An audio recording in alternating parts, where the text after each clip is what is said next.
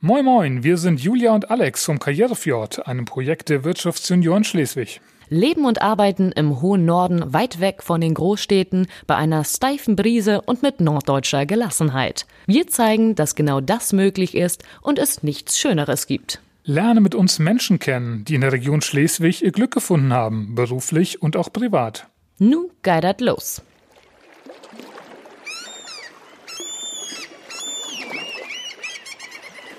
Hallo und moin moin, herzlich willkommen zur elften Ausgabe des Karrierefjord Podcastes. Hier ist wieder Alex und bei mir ist die Frau, ohne die hier überhaupt gar nichts gehen würde, die wunderbare Julia. Hallo Julia. Moin moin.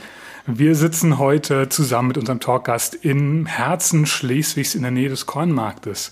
Schön, dass wir heute Abend bei dir sein dürfen. Hallo Tanja Schumann. Ja, ich sag auch mal Moin Moin und äh, vielen Dank, ähm, dass ihr gekommen seid. Ja, vielen Dank für die Einladung und dass das auch so geklappt hat in dritten Anlauf, glaube ich. Das stimmt. Wir ja. mussten mal ein bisschen schieben. Das haben wir das letzte Mal ja schon erzählt. Ähm, Julia und ich machen das Ganze ehrenamtlich und manchmal kommt der Job dazwischen, manchmal kommt die Krankheit dazwischen. Aber toi, toi, toi, heute sind wir topfit und hochmotiviert und freuen uns auf einen schönen Klönschnack mit dir. Ja, ich freue mich auch. Ja, falls du schon mal reingehört hast, ist es immer so, dass wir unseren Gast einmal vorstellen. So was wir recherchiert haben, kurz und knackig. Okay. Ich fange gleich mal an. Und äh, dann darf, darfst du korrigieren oder sagen, super, ist alles richtig. dann, Okay. dann Ich bin gespannt. langsam wirklich an zu klönen, ja? und ich fange es auch genauso an. Heute müssen wir uns besonders anstrengen und, und konzentrieren, denn vor uns sitzt ein absoluter Profi. Tanja Schumann hat im jungen Alter von sieben Jahren ihre Tanzausbildung an der Staatsopernschule Hamburg gestartet. Nach dem Schulabschluss folgte, äh, folgt der Schauspielunterricht sowie Gesangsunterricht. Kurzum, Tanja ist also gelernte Schauspielerin und auch Synchronsprecherin. Um mal ein ganz paar Highlights zu nennen. Zum Beispiel in den 90ern, ganz definitiv RTL Samstagnacht. Ich muss dazu sagen, Alex hat gesagt, weil ich durfte das noch gar nicht gucken. Ja, ja, genau, das kann ich mir vorstellen. Ja. Dann gibt es diverse Rollen in großen bekannten Serien, wie zum Beispiel Die Rettungsflieger in aller Freundschaft oder Notruf Hafenkante.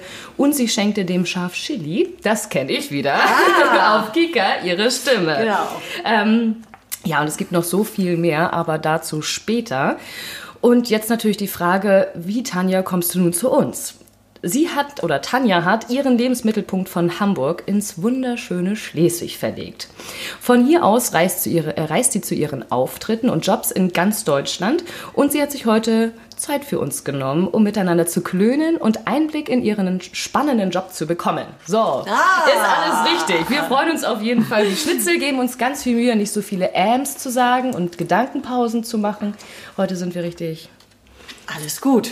Das alles, kannst du so ein paar Tipps geben. Alles prima, nein, nein, nein. Also dass ich, ich mir ähm, passiert sowas auch. Ähm, da war Ja. schon. Also von daher, das ist, das ist ja immer, was auch immer man tut und gerade wenn man irgendwo vor einem Mikro oder vor einer Kamera steht oder auf einer Bühne, also es geht mir immer noch so, dass ich dann auch ähm, immer noch aufgeregt bin, mehr oder weniger. Das groovt sich dann ein, aber ganz zu Anfang oder bei einer Premiere ist es eben doch noch äh, ein Stückchen erhöht und ähm, ja, da klopft das Herz und da ich natürlich auch, wie äh, viele meiner Kollegen, äh, das letzte halbe Jahr eher zu Hause verbracht habe und äh, nicht mehr so drin bin im Groove, also was die Auftritte angeht, ähm, ist das äh, schon auch ein bisschen immer mit Herzklopfen versehen.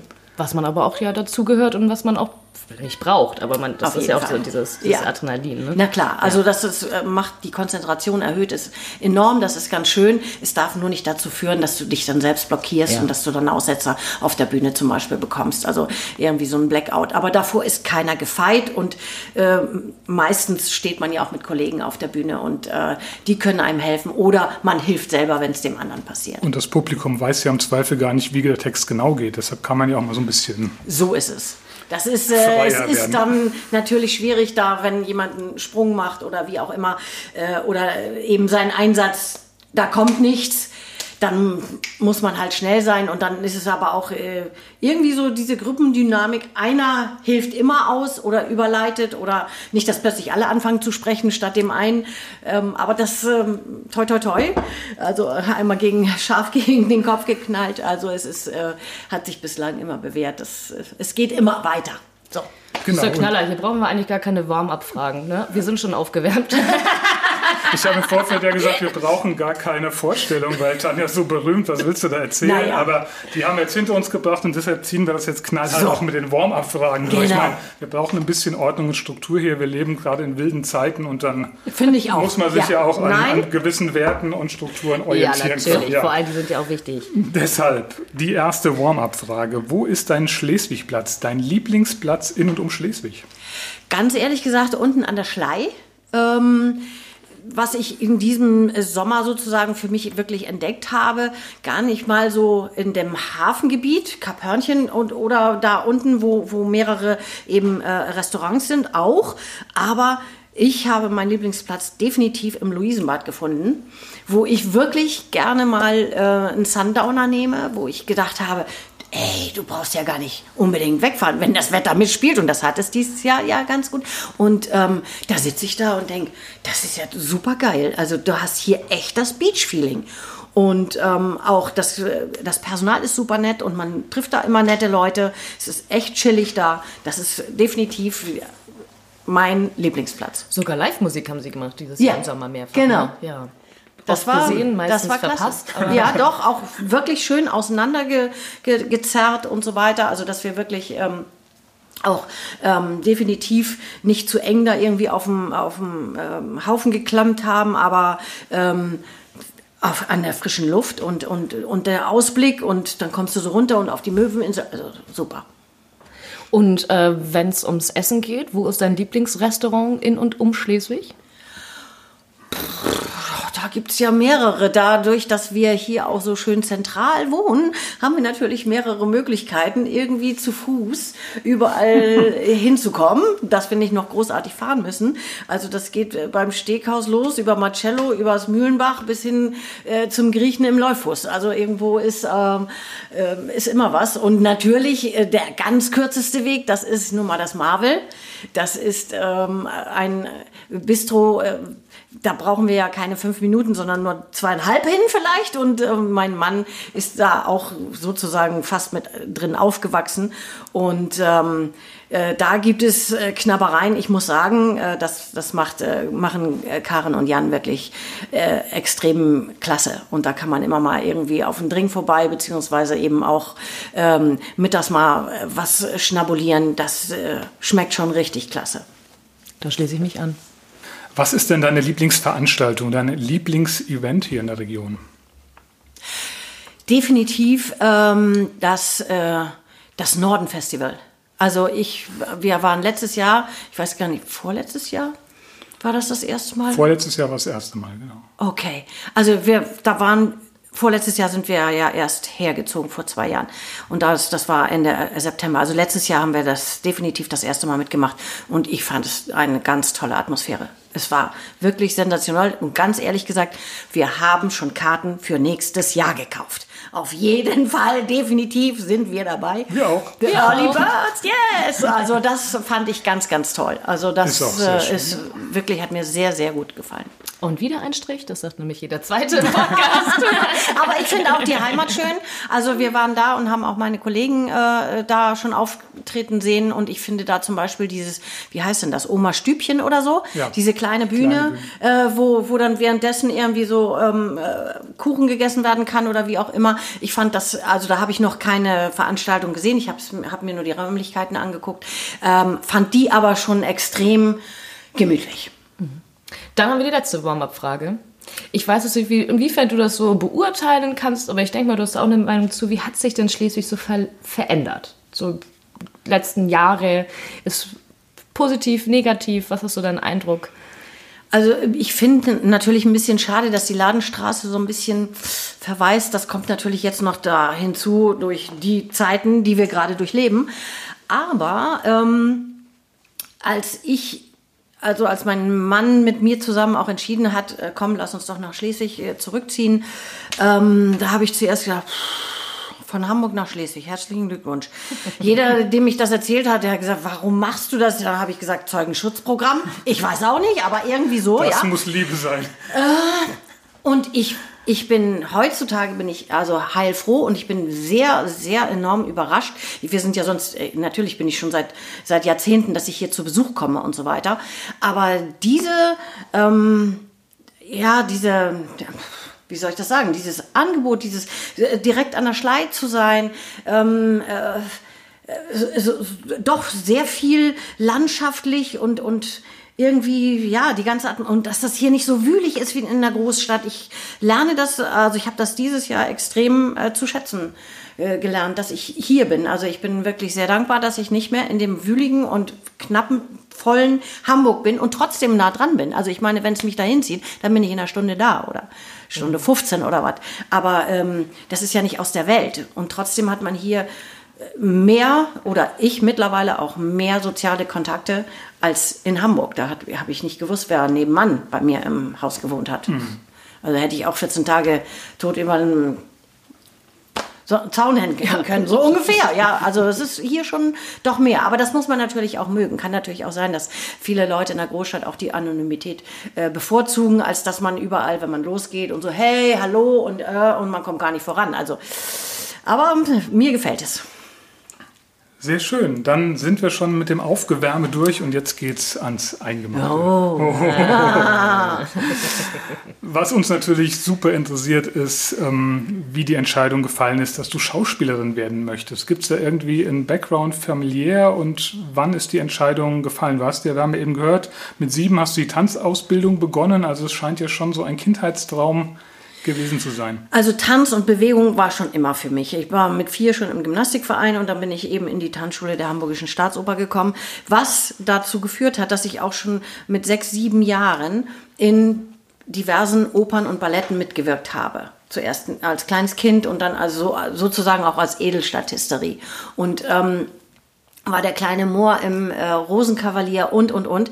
Und das, das hat mir schon immer Spaß gemacht, mich zu verkleiden und ähm, auf der Bühne zu stehen und zu agieren, verschiedene Rollen zu schlüpfen, aber eigentlich immer in Zusammenhang mit, ähm, mit Tanz. Ähm, dann habe ich aber gesehen, dass ich für das klassische Ballett tatsächlich, also dann kam irgendwann Neumeier, da war ich für, Neumeier hat einfach äh, die, die äh, Schule so nicht weitergeführt, wie sie vorher war wo ich drin war und hat gesagt, nein, äh, ich, ich fange wirklich an mit sechs, siebenjährigen. Ich war damals zwölf oder dreizehn, als der kam, äh, John Neumeier, und der hat gesagt, nee, ich möchte wirklich mit ganz kleinen anfangen und die ähm, hochziehen. Und ich habe aber selber natürlich auch gesehen, dass ich für klassisches Ballett einfach nicht gut genug war. Also ich habe nicht die genetischen Voraussetzungen, dass ich sofort in den Spagat flutschen kann oder so. Habe aber gemerkt, dass ich ähm, mehr so der Power-Typ bin. Damals kam Musical erst auf. Mhm. Und ähm, so, und deswegen bin ich eigentlich da dann. Äh, ich habe natürlich Abitur gemacht, weil meine Mutter auch gesagt hat, komm, also erstmal meine Brüder und ich, erstmal was Anständiges. Ich wollte dann auch was Anständiges, anständig in Anführungsstrichen, studieren.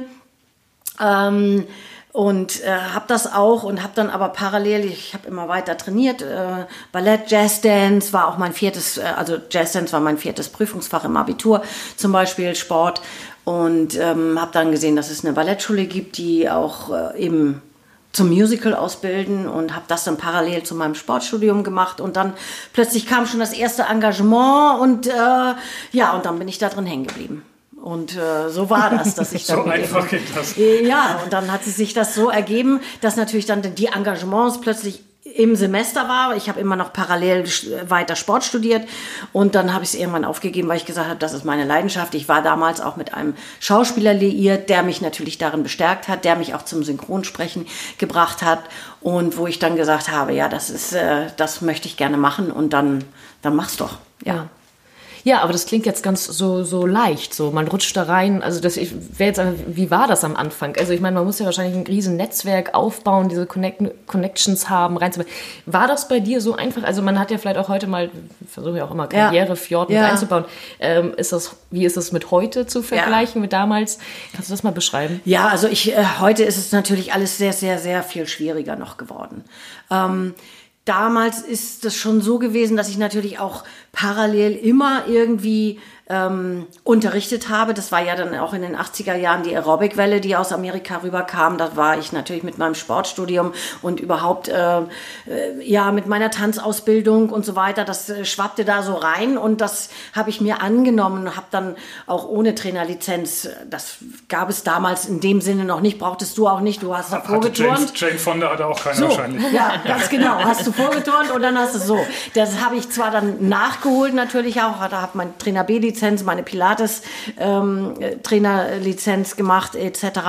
Ähm, aber ähm, das war schon das war insofern nicht einfach, weil war, ich, ich, ich hatte nie irgendwie sicheren Boden. Ja, also mein, mein Vater war Eisenbahner, der war eigentlich Beamter, der ist aber sehr früh gestorben, da war ich erst sechs und meine Mutter hat sich dann eben um meine Brüder und mich allein gekümmert und musste dann auch anfangen zu arbeiten und ähm, ich hatte aber, ja, ich musste immer sehen, wo das Geld herkam. Also von wegen, ja, ich krieg jetzt monatlich Festes, das war ja nichts. Und da, aber damit bin ich sozusagen auch dann ins, äh, ins Leben gestartet und äh, ins, ins Berufsleben und ich kenne das gar nicht anders als äh, ja also für dein also du musst schon arbeiten damit du Geld kriegst ne ist halt so. Und da muss man möglichst breit aufgestellt sein. Deswegen auch synchron, deswegen ähm, auch auch Kleinigkeiten wie zum Beispiel ähm, äh, Weihnachtsmärchen spielen oder so, das, da, da kannst du ja keine Blumen mitgewinnen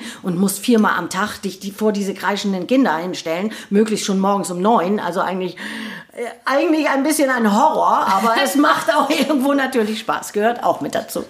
Wo du gerade vom Spaß sprichst, was ist denn der Reiz für dich am, am Künstler sein, am Schauspielerin sein?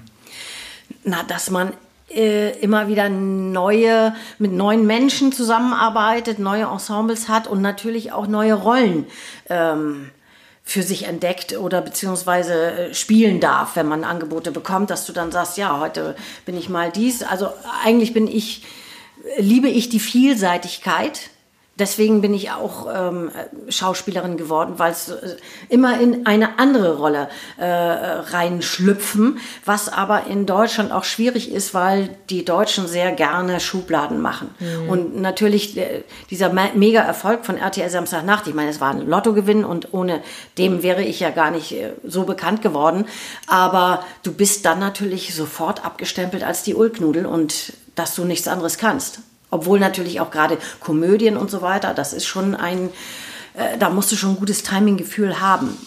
Aber das ist dann ein bisschen schade, ja. Also ich will mich jetzt nicht mit Amerikanern vergleichen, aber wenn du da drüben irgendwie, die, die können Komödien spielen und dann spielen sie im Thriller mit und dann spielen sie wieder woanders mit. Aber hier ist es ein bisschen so, mhm. einmal lustig, immer lustig. Mhm. Was hat denn, ähm, also du hast gerade schon gesagt, das ist wahnsinnig vielfältig, aber gibt es so vielleicht auch einen Verlauf, wo du sagst, früher waren das so meine Lieblingsrollen? Und mhm. äh, heute ist es zum Beispiel was ganz anderes. Hat sich das so, oder weil du sagst, klar, es ist einerseits die viel, also ein, einerseits die viel, viel, sag mal, Herrgott, Vielseitigkeit, aber trotzdem gibt es ja wahrscheinlich ein Genre, was du favorisierst, oder ist das nicht so? Also ich, ich favorisiere schon die Komödie. Also das äh, macht mir schon irgendwie Spaß, weil ich sehe, ähm, dass du, also du, wirklich, du kannst diese Pointen choreografieren.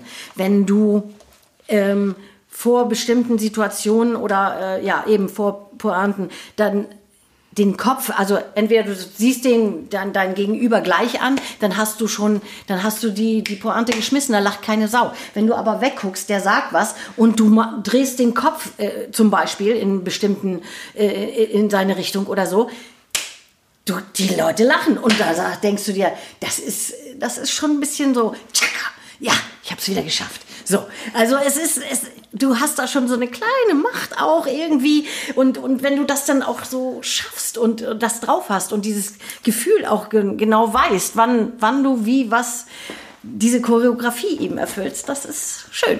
Da gibt es auch ein, durch das Lachen ein direkteres, schnelleres Feedback vom Publikum als, als bei spannungsgeladenen, minutenlangen Spannungsbögen, die ähm, sich ja gar nicht im Publikum so entladen oder zumindest die das nicht äußern. Du siehst ja nicht deren, ja. deren Angst in den Augen, aber das Lachen hörst du ja, wenn es was Lustiges ist. Ja, natürlich. Das ist auch etwas. Und ihr seht mich ja jetzt, die Hörer sehen mich nicht, aber man merkt es vielleicht auch an der Art, ich bin nun kein so ein ruhiger Mensch, der, also, ja, also das, was jetzt im Fernsehen angesagt ist, so diese Till Schweiger Abteilung, das gar keine Regung mehr im Gesicht, sondern die Leute gucken ja nur, den, den, den werden, ich weiß nicht was alles, wenn man jetzt mal ähm, Krimis guckt oder so, den werden Dinge um die Ohren geschlagen, da würde ich sagen, was? Oder so, ja, da würde ich ja große Geste machen.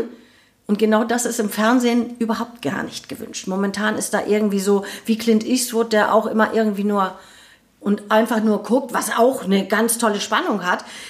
Da muss ich mich aber wahnsinnig zusammenreißen, ähm, wenn, ich, wenn ich so spielen sollte. Und auf der Bühne spielst du natürlich auch noch für, für die letzte Reihe. Und da äh, ist ist also mein Temperament sozusagen, ähm, dem kann ich da freien Lauf lassen und das äh, wird da bedient sozusagen oder ich kann das da bedienen und äh, das macht mir natürlich Spaß, als wenn ich mich sehr zurücknehmen müsste und so eine ganz coole Kommissarin kriegt man auch hin, logischerweise, aber Spaß ist tatsächlich, äh, ist für mich tatsächlich auf der Bühne und das direkte Feedback. Komm, kommen wir doch nochmal zu dem ganz spaßigen Einstieg, den du eben ja schon gesagt hast. Du bist berühmt geworden in den 90ern mit der Fernsehsendung RTL Samstagnacht. Mhm. Ähm, ein kleiner Exkurs jetzt von mir für alle, die das nicht miterlebt haben, wie zum Beispiel Julia. Ähm, RTL, Samstag, RTL Samstagnacht war in den 90ern das, was in den 2000ern Stefan Raab und in den 2010ern Joko und Klaas waren, nämlich ein neues, junges, freches, teilweise subversives, Fernsehunterhaltungsformat, was auch so die Grenzen des gesellschaftlichen, akzeptierten und sagbaren so ein bisschen ausgetestet hat. Ähm, dein, eine deiner berühmtesten Rollen war ja die der Angestellten oder Aushilfen in einem amerikanischen Fastfood-Restaurant. yes. in, in, in, einem, Achtung, Wortwitz, einem fiktiven. ähm, ja. Und ähm, das war ja damals eigentlich schon noch fast unsagbar in der Öffentlichkeit. Also ich weiß so, das war ja eine Zeit, da, da bin ich noch von meinen Eltern und vor allem von meinen Großeltern ausgeschimpft worden, wenn natürlich. ich mal geil gesagt habe. Ja, sicher. Und dann kommt ihr ins Fernsehen und sagt Ficken und Titten und all sowas natürlich in einem künstlerisch-poetischen, Wort, ja. wortspielerischen Kontext. Ähm, und an was ich mich auch erinnere, ist, dass, wenn man die Sendung am Wochenende nicht gesehen hat, man montags auf dem Schulhof einfach nicht mitreden konnte. Da wurden nämlich diese ganzen Szenen auch nachgespielt und ähm, das war für mich die Hauptmöglichkeit, überhaupt daran teilzuhaben, weil wir damals noch kein RTL empfangen konnten, damals, ah, wo ich ah. gewohnt habe. Ähm, wann wurde dir denn klar, wie, wie groß diese Sendung ist und welchen Effekt die hat und dass sich diese Sprüche, die du da von dir gibst, tatsächlich so in den, in den Alltagsslang von Kindern und Jugendlichen mit einarbeiten?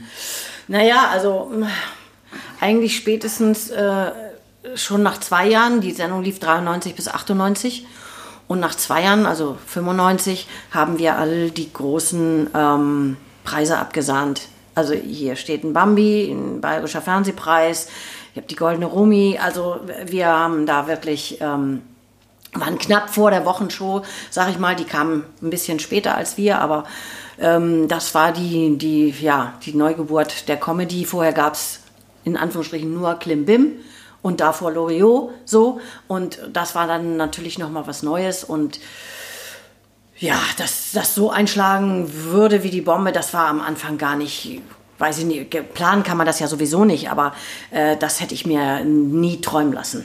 Also das war auch einfach ja ein Lottogewinn. Ich habe mit dem Regisseur, der für uns diese ganzen Spielszenen, Szenen einer Ehe oder Kentucky Schreit Ficken oder Schreinemarkers, diese ganzen äh, Spielszenen geprobt hat. Bei dem habe ich oder unter dem habe ich gespielt im St. Pauli Theater ähm, Schneewittchen und die sieben Zwerge, also auch ein Weihnachtsmärchen. Das hat der inszeniert, der Gerrit Schieske. Und ich war nicht das Schneewittchen, sondern ich war ein Zwerg. Aber gut, äh, man kann auch da sehen, hätte ich diese Rolle nicht angenommen, als kleiner Zwerg im, in so einem äh, kleinen Weihnachtsmärchen, hätte der mich nie kennengelernt oder nie auf der Bühne so gesehen. Und er war, Gerrit Schieske war ein Freund von ähm, ähm, Hugo Egon Balder und hat auch die Castings geleitet und der hat gesagt, du lad mal die, die Schumann an, die ist irgendwie ganz witzig. Ja, hallo.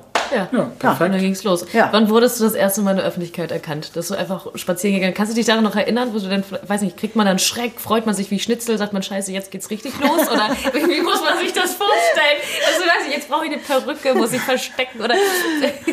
Das weiß ich gar nicht mehr so genau. Ich weiß nur, dass ich zu Anfang noch immer tatsächlich in einem Fitnessclub in Hamburg unterrichtet habe, auch am Samstagnachmittag. Also Freitagabend haben wir die Show aufgenommen in Köln und ich bin dann samstags ganz früh äh, mit der ersten Maschine wieder zurückgeflogen. Damals war ich auch noch irgendwie, habe ich äh, Sonderkontingente wie auch immer bekommen bei Lufthansa, dass ich, äh, aber wir haben natürlich auch gut verdient, also ich hätte es mir eh lassen können. Und ähm, und habe dann nachmittags ganz normal unterrichtet. Und dann kamen die Leute teilweise zu mir und haben gesagt, wissen Sie, dass Sie eine Doppelgängerin haben? Und dann habe ich gesagt, ach tatsächlich? Ja, ja, ja, die macht RTL Samstagnacht und, und die heißt auch noch Tanja. Ich sage, nein, das ist ja ein tolles Ding. Ja, also da, äh, das, das, haben die überhaupt gar nicht auf die Platte gekriegt. Ne? Nicht nur Schreinemarkers hat ihre Schwester, sondern genau. auch, ja. Genau, und, naja, also das war, das war schon schön und ähm, es hat sich bei mir auch immer, muss ich sagen, in Grenzen gehalten. Also die haben, du kannst ja nicht eine Sendung mit fünf, sechs Protagonisten alle gleichzeitig pushen. Das heißt, man mhm. hat die Leute, die visuell natürlich zu ähm, äh, am besten ähm, äh, vermarktet wurden, beziehungsweise die, die einfach visuell äh, bei den Leuten hängen blieben. Und das war natürlich Esther Schweins mit ihren roten, langen Haaren und äh, Wiegald Boning. Habe ich neulich mal gesehen, Entschuldigung, da ja. hat sie von sich selber gesagt, sie glaubt heute noch fest daran, dass sie einfach aufgrund ihres Aussehens als hübsches Dummchen da so quasi gecastet wurde, aber es hat ja auch gut funktioniert. Ja, weil tatsächlich war es so, wir haben, ähm, ich bin erst zum Casting äh, gefahren im November, dann gab es im Februar ein, ähm, haben sie dann die Leute zusammengestellt und haben ein Castingband, also wir haben dann richtig so, ein, so 20 Minuten so, ein, so eine Probe äh, ge gedreht mit allen Beteiligten und da war an ihrer Stelle noch Alexandra Kamp dabei. Ja. So. Und dann kamen wir, dann, das wurde dann zu RTL geschickt, dann hat RTL abgenickt und dann haben wir fünf Pilotsendungen äh, ähm, gedreht, kamen also im April zusammen. Da war aber keine Alexandra Kamp mehr, sondern da war dann tatsächlich Esther Schweins dann plötzlich da. Weil sie eben ähm, tatsächlich Kandidatenbetreuung gemacht hat bei Punkt, Punkt, Punkt, bei Jackie Drexler, einer, einer Sendung, die Jackie Drexler äh, auch äh, produziert hat. Der Mitproduzent neben Hugo Egon Balder, der hat die gesehen und hat gesagt, na, du siehst ja hübsch aus. Tatsächlich. Und hat gesagt, Mensch, äh, was machst denn du? Eigentlich im normalen Leben, also das ist ja hier so ein Nebenjob. Sagt sie, ja, ich bin auf der Schauspielschule. Sagt er, ja, dann habe ich jetzt was Neues für dich. Ist jetzt fertig. Du, du, warst gerade, du warst gerade beim Cast. Wiegald Boning war, glaube ich, habe ich dich gerade unterbrochen. Nee, Wiegald Boning und, und Esther waren natürlich ähm, ähm, besonders den Leuten in Erinnerung, weil er so ein völlig bunter Vogel war. Und Esther natürlich mit den roten langen Haaren. Das heißt, äh, um diese Sendung zu promoten, auch wurden die beiden und auch noch Olli Dittrich eigentlich so hauptmäßig überall hin eingeladen, sage mhm. ich mal. Und ähm, äh, und, und, und, die Medien haben sich auf die auch zuerst gestürzt. Das weiß ich noch, dass ich in einer, äh, auch irgendwie in einer Maske natürlich zu, zusammen mit Esther saß und immer wenn da irgendwelche Leute kamen, die haben mit ihr dann äh, Interviews gemacht und können wir mal mit dir eine, äh, so waren sehr viele Anfragen an Esther. Bei mir irgendwie äh, gar nicht mal so viel. Ich war dem aber auch, also ich war aber auch dankbar dafür, weil ich dann erstmal, weil ich wurde ja genauso wie alle anderen, die wollten ja No Names haben, wurden wieder reingepusht und dann machst du natürlich auch Fehler oder ähm, vertraust den Medien und sagst, ja, ihr könnt zu mir nach Hause kommen und dann machen die sonst was bei dir zu Hause und so ähm, wie wir heute. Nee, ihr seid ja von einer netten Fraktion, aber es gibt ja auch welche, ja. die, die wollen dich hinterrücks. Ne? Und äh, von daher ähm, war das für mich ganz gut. Da konnte ich mir da ein bisschen was abgucken, was man macht, was man nicht macht, welche Fehler man besser nicht machen sollte oder woran man denken sollte, wenn man äh, mit Medien umgeht. Und das, deswegen ist es bei mir ein bisschen langsamer gewachsen und das äh, fand ich auch ganz okay. also ich komme ja selber auch vom Fernsehen. Ähm, so, und wenn ich das dann jetzt höre, 90er Jahre, Ja. es ist doch, wenn ich das mit heute vergleiche, viel mehr Glitzer, viel mehr, ähm, ja, auch Budget dahinter, viel mehr Ja. Aufwand dahinter. Du sagst mehr es gerade, viel mehr Zeit, genau. Ähm, das ist ja mit heute, wenn man heute eine Anfrage hat, ist wahrscheinlich so, hast du einen halben Tag Zeit oder einen Tag, nicht hier eine Woche. Mhm. Äh, das kannst du wahrscheinlich bestätigen. Oder auch wenn ich höre, äh, man ist Business Class geflogen, sagt, das, das gibt's heute nicht mehr, oder? Also ich, ich weiß es nicht. Wenn du es noch weißt, dann sag mir bitte die Adresse. ähm, da möchte ich auch arbeiten. Ja, das war schon eine andere Zeit. Wir haben auch wirklich äh, ähm, Zeit gehabt, schön äh, Dinge zu proben, äh, mehrfach und bevor wir da, dann die Aufzeichnung gemacht haben und so. Und äh, ich glaube, das gibt's heute beim, beim Film, muss das zack, zack, zack, zack, zack sein. Und ähm, sicherlich haben wir damals mit, mit einem äh, kle- kleineren, mit einer kleineren Gage angefangen, die aber auch schon in, im Verhältnis natürlich sehr gut war.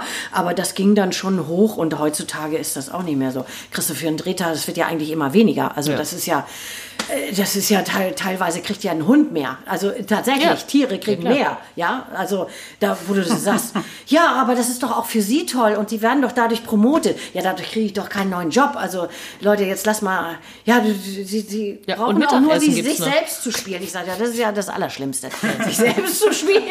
Und, und, und also, Mittagessen gibt's auch. ja, genau, ja. Die Taxikosten können Sie auch einreichen. Dann, Mhm. äh. Ja.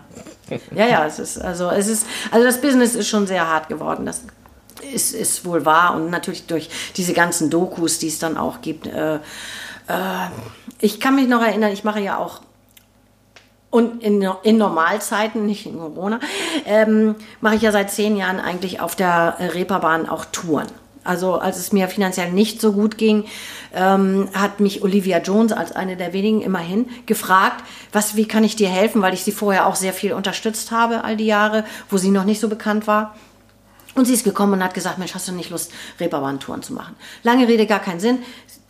Es hat geklappt. Ich mache seitdem ähm, meistens samstags, wenn ich nicht gerade Theater spiele, zwischen Mai und Oktober äh, Comedy Kids Touren.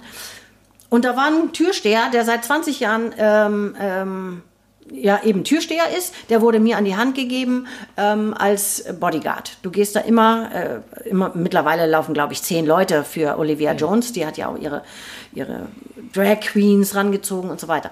Naja, und dieser Türsteher war nicht auf den Mund gefallen. Also wirklich, sonst sind die ja manchmal wirklich so ein bisschen tump und stehen an der Tür und zack, wenn irgendwie es, aber der, der konnte wirklich und konnte einen raushauen und erzählen, lange Rede auch wieder gar keinen Sinn.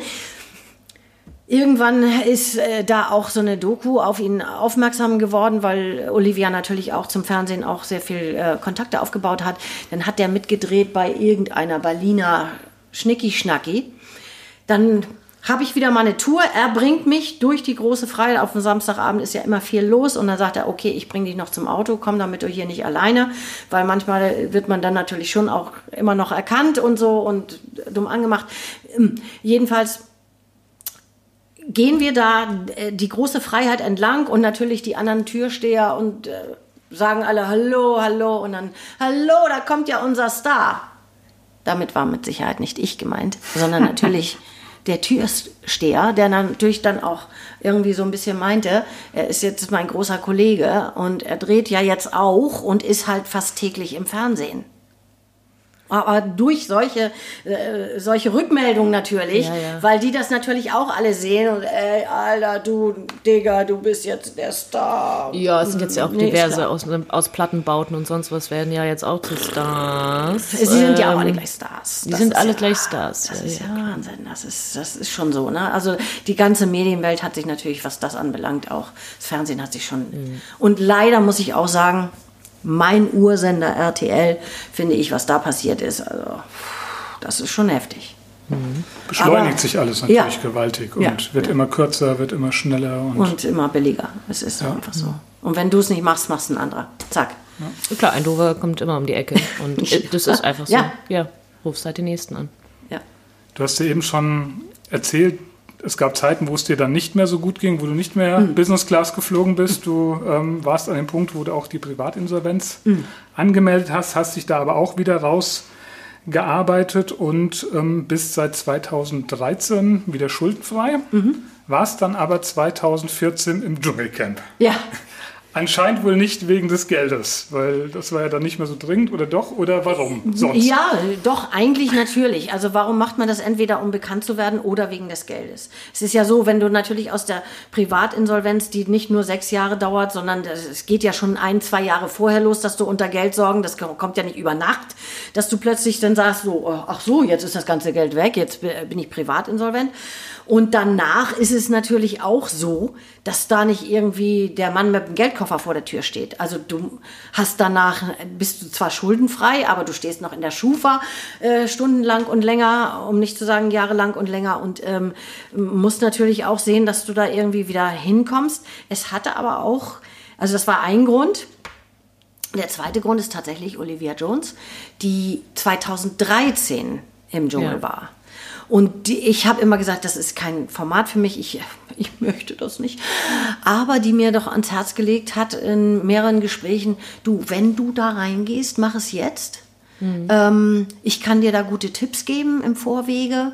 Und ähm, ich kann auch ein bisschen dir Rückendeckung geben, sage ich mal so, weil sie ist ja immer noch, ähm, also sie war insbesondere da, aber ich glaube, sie, sie ist ja auch Königin geworden. Ne? Sie ist Dschungelkönigin geworden. Zweite. Zweite war Zwisch, doch, dachte, na, nach Joey Heinde. Ah, okay. Der, ne? oh, und sie ja, war okay. Dschungelkönigin der Herzen, glaube ja, ich. Irgendwie so. Genau. Ich, ich, bin raus. und und äh, da hat sie gesagt, und ich, ich bin ja immer noch ähm, Kommentatorin auch für RTL und so weiter. Und ähm, du weißt, ich werde dich nicht irgendwie in den Abgrund ziehen, äh, wenn irgendwas da drin passiert. Ähm, von daher habe ich gedacht, gut, wenn dann jetzt oder nie.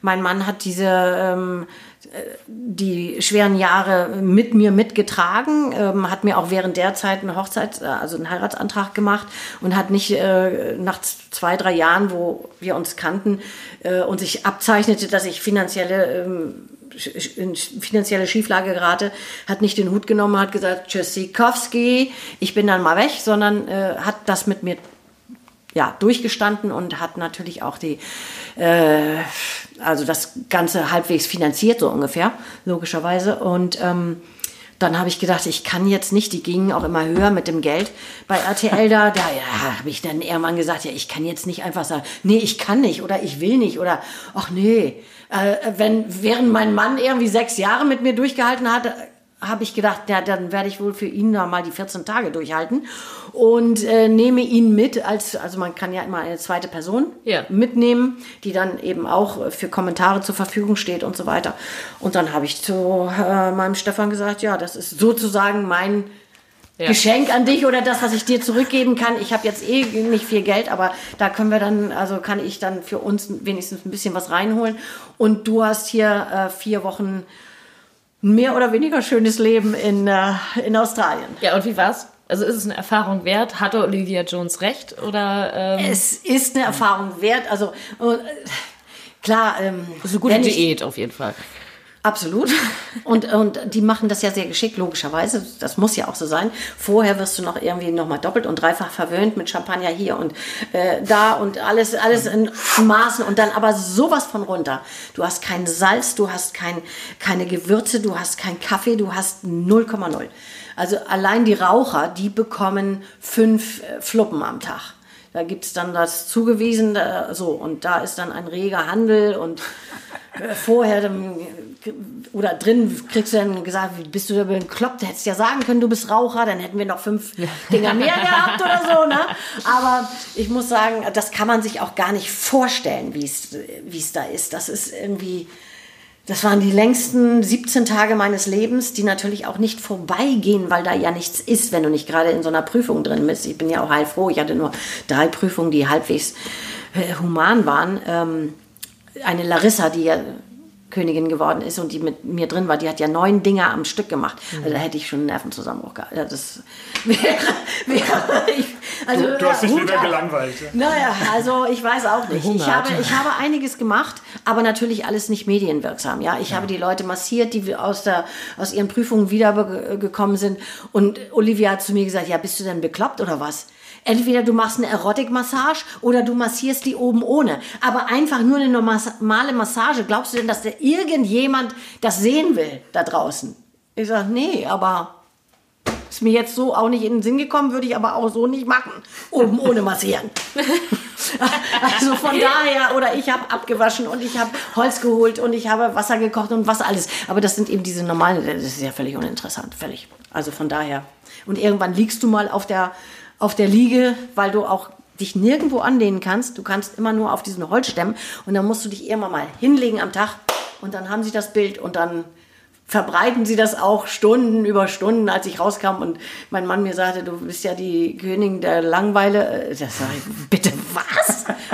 Aber das ist, ja, aber das ist eben das, das ist eben auch das, was äh, einen so ein bisschen da drin fertig macht oder mich fertig gemacht hat, dass du nicht weißt, was, was draußen passiert, draußen passiert genau. und wie ja. du da dargestellt wirst. Also zwei Stunden von 24, das ist schon. Mhm dampfen die schon einiges ein. Die können dich da schon, wenn du nicht das machst, was sie, also die haben ja für jeden, glaube ich, so eine Rolle. Und ja. wenn du die Rolle nicht erfüllst, dann hm. bist du eben. Aber das ist, dafür kriegst du dieses Schadensgeld äh, so, sozusagen. Äh, ja. Äh, es ist so, halt so. Das muss man einfach wissen, wenn man reingeht. Und was machst du heute? Also ähm, die Bühnen sind ja zum weitestgehend geschlossen, Corona letzten sechs Monate, aber kannst du irgendwie sagen, was, was machst du aktuell?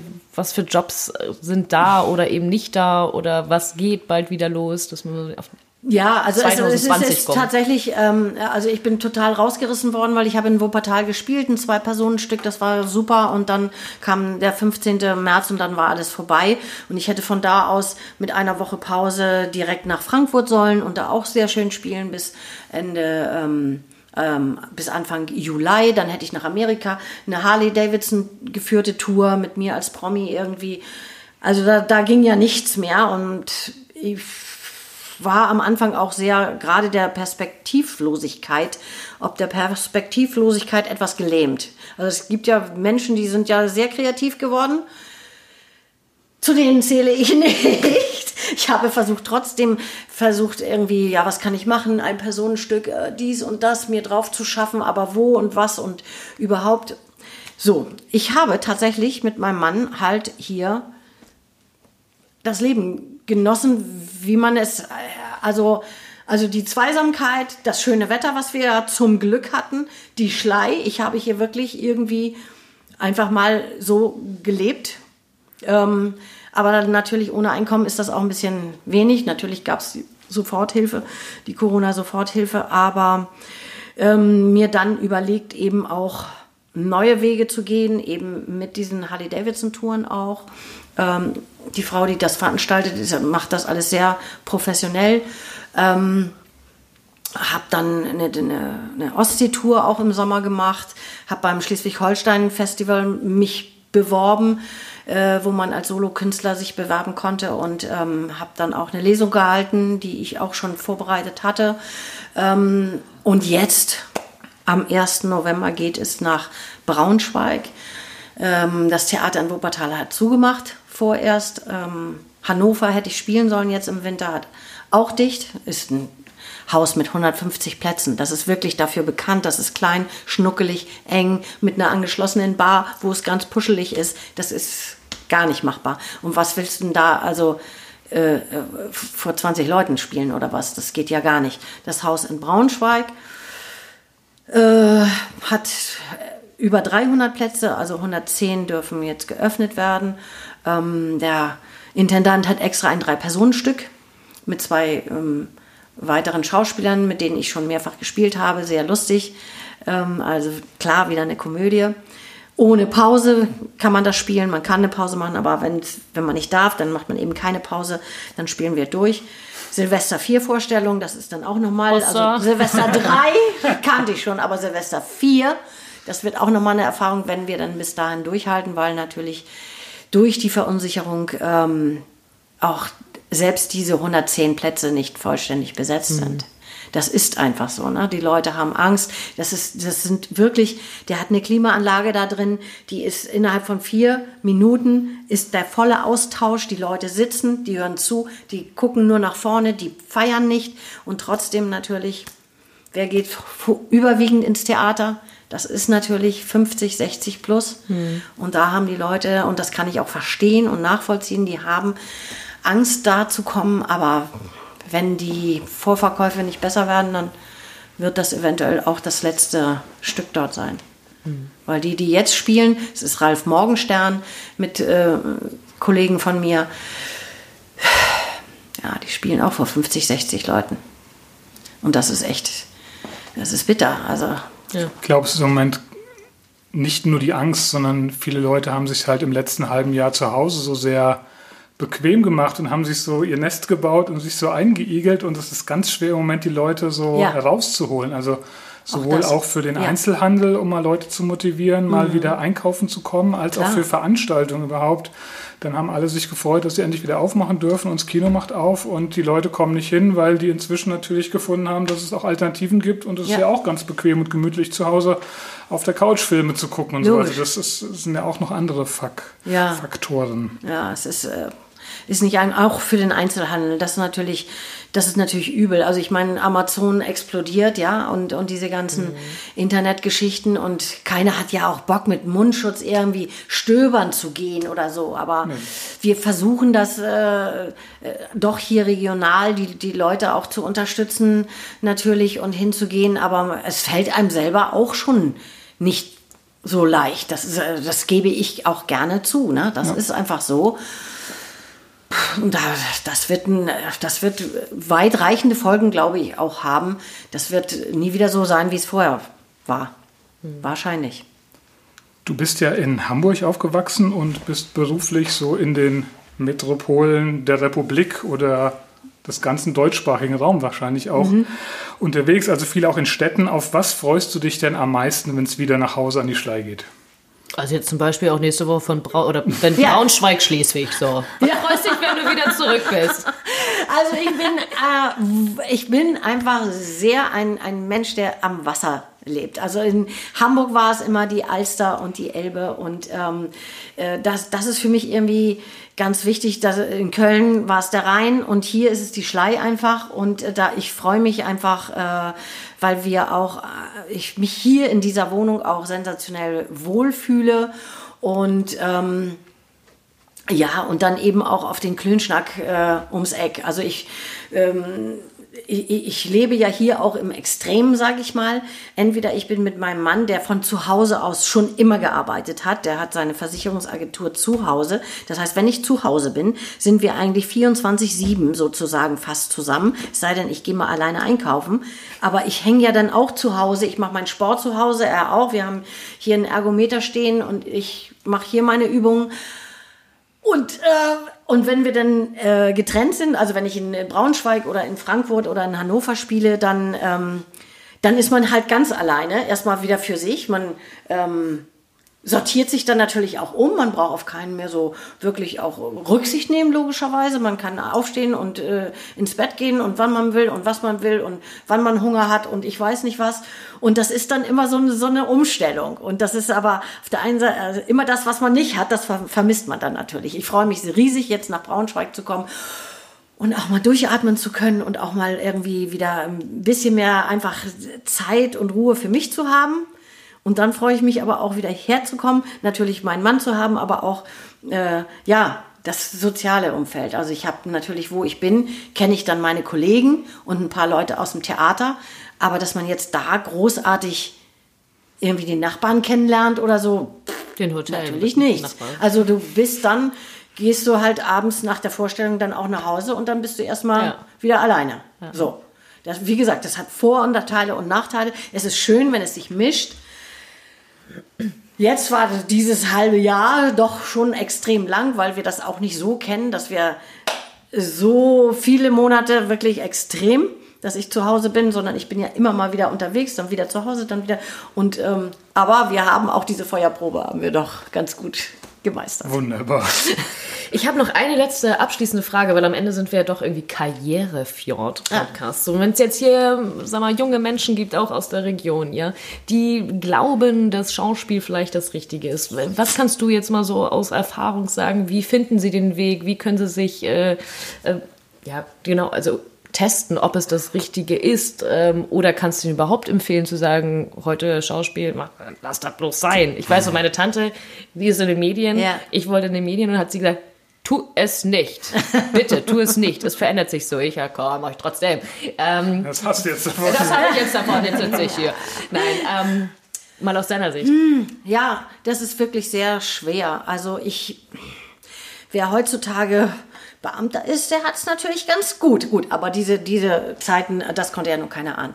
Aber ansonsten, ich finde es natürlich wichtig, man hat nur das eine Leben, man sollte das machen, worauf man wirklich äh, Lust hat und an dem man Spaß hat. Und wenn man das hat, dann äh, wird auch dieses, diese, ähm, dieses Substantiv Arbeit nicht negativ, ja, sondern dann äh, macht einen das auch nicht müde, sondern man hat ja Spaß daran und äh, es ist wie so ein Hamster im Rad, man dann läuft der Dynamo und dann äh, geht es. Aber es ist leider auch bei diesem oder gerade bei diesem Beruf, es ist sehr viel zur guten, zur rechten Zeit am rechten Ort, sehr viel Glück, sehr viel Typfrage, es, es hat nichts mehr mit Kunst und Können in dem Sinne zu tun, sondern ob du, ob die Nase da reinpasst sozusagen äh, oder ob du dem gefällst in dem, was du machst und wie du es machst und ob der auf dich anspringt oder nicht oder das Ja. ist einfach so.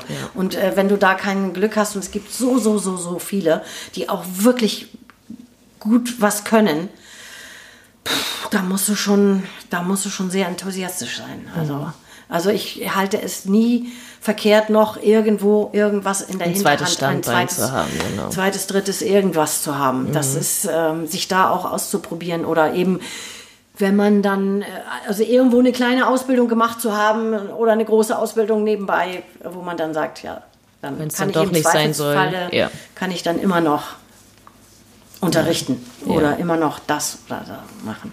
Ist leider so. Ja, ich bin auch nebenbei Käsefachverkäufer. Siehst du? Und was für eine tolle. Und was für eine. Super. Das war ein ganz tolle, lange halbe Stunde wahrscheinlich, Julia. Guckt auf die Uhr. Ach, das gucken wir gar Gucken, nicht. gucken wir lieber wenn, gar nicht. wenn das so wir hatten, wegklönt, wir hatten eine tolle Zeit hier. Vielen lieben Dank, Tanja, dass Ja, wir kommen durften, dass Spaß du gemacht. So offen alles erzählt hast. Und Ja, man hat ja auch so ein bisschen Redebedarf, ne? Jetzt, wo mal jemand kommt hier nach 24-7 mit dem Mann, den haben wir rausgeschickt, Den by the way. Der musste sich heute mal alleine Genau. beschäftigen und nicht hier schönen arbeiten. Gruß, Stefan. Ich hoffe, du hattest auch Spaß. Vielen Dank. Wir haben zu danken. Und ja, liebe Hörer, bis zum nächsten Mal. Wir freuen uns auch schon auf die nächste Folge, wenn ihr wieder reinhört. Und bis dann. Tschüss. Ahoi. Das war eine neue Folge des Karrierefjord Podcasts. Einem Projekt der Wirtschaftsjunioren Schleswig. Wir freuen uns über euer Feedback, Anregungen und Empfehlungen für zukünftige Gesprächspartner. In diesem Sinne, Ahoi und bis zum nächsten Mal.